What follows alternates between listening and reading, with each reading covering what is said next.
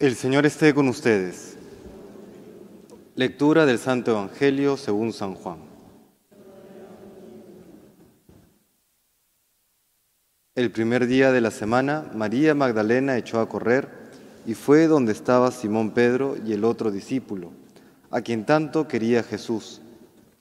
Y les dijo, se han llevado del sepulcro al Señor y no sabemos dónde lo han puesto. Salieron Pedro y el otro discípulo camino del sepulcro. Los dos corrían juntos, pero el otro discípulo corría más que Pedro. Se adelantó y llegó primero al sepulcro, y asomándose vio las vendas en el suelo, pero no entró. Llegó también Simón Pedro detrás de él, y entró en el sepulcro. Vio las vendas en el suelo y el sudario con que le habían cubierto la cabeza, no por el suelo con las vendas, sino enrollado en un sitio aparte. Entonces entró también el otro discípulo, el que había llegado primero al sepulcro, vio y creyó. Palabra del Señor.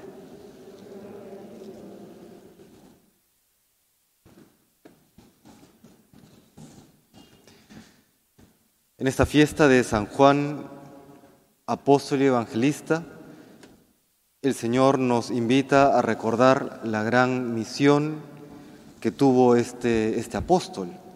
No solamente la misión de transmitir la palabra de Dios puesta por escrito a través del don o el carisma de la inspiración que nos lleva hoy a conocer este cuarto evangelio, sino también con su propia vida, con su vida de virtud, con ese amor tan especial que le tuvo a Jesús al punto que el Señor lo identifica como el discípulo amado.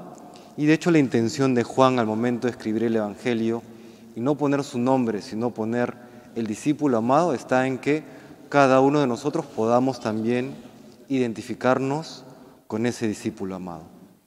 De entre tantas cosas que se podría decir de San Juan, quisiera destacar una que creo que es fundamental. Sabemos que el apóstol San Juan en la última cena tuvo la oportunidad de reclinar su cabeza en el pecho de Jesús. Los místicos, estos santos que tuvieron visiones especiales que le llevan a profundizar en el misterio de la vida cristiana, comentaban que cuando San Juan apoya su cabeza en el pecho de Jesús, escucha latir su corazón, escucha latir el corazón de Jesús. Y cuando escucha latir este sagrado corazón, San Juan inmediatamente entra en sintonía con Jesús. ¿no? Tiene un mismo latir. Comienza a amar como Cristo ama. Y este entrar en sintonía con el corazón de Jesús lo lleva luego a escribir este maravilloso Evangelio distinto de los sinópticos, que tiene altura, es decir, que permite ver la realidad del ministerio de Jesús, no solamente desde la perspectiva humana, sino también desde la perspectiva divina. Claro ejemplo de esto es el prólogo de San Juan, los primeros versículos del primer capítulo del Evangelio según San Juan. Pero junto con esta altura también tiene una profundidad excepcional. Alguno decía, si es que los evangelios sinópticos son la fotografía de Jesús, el evangelio, según San Juan, es la radiografía de Jesús. Va al interior, nos hace ver el interior del Cristo, el corazón del Señor.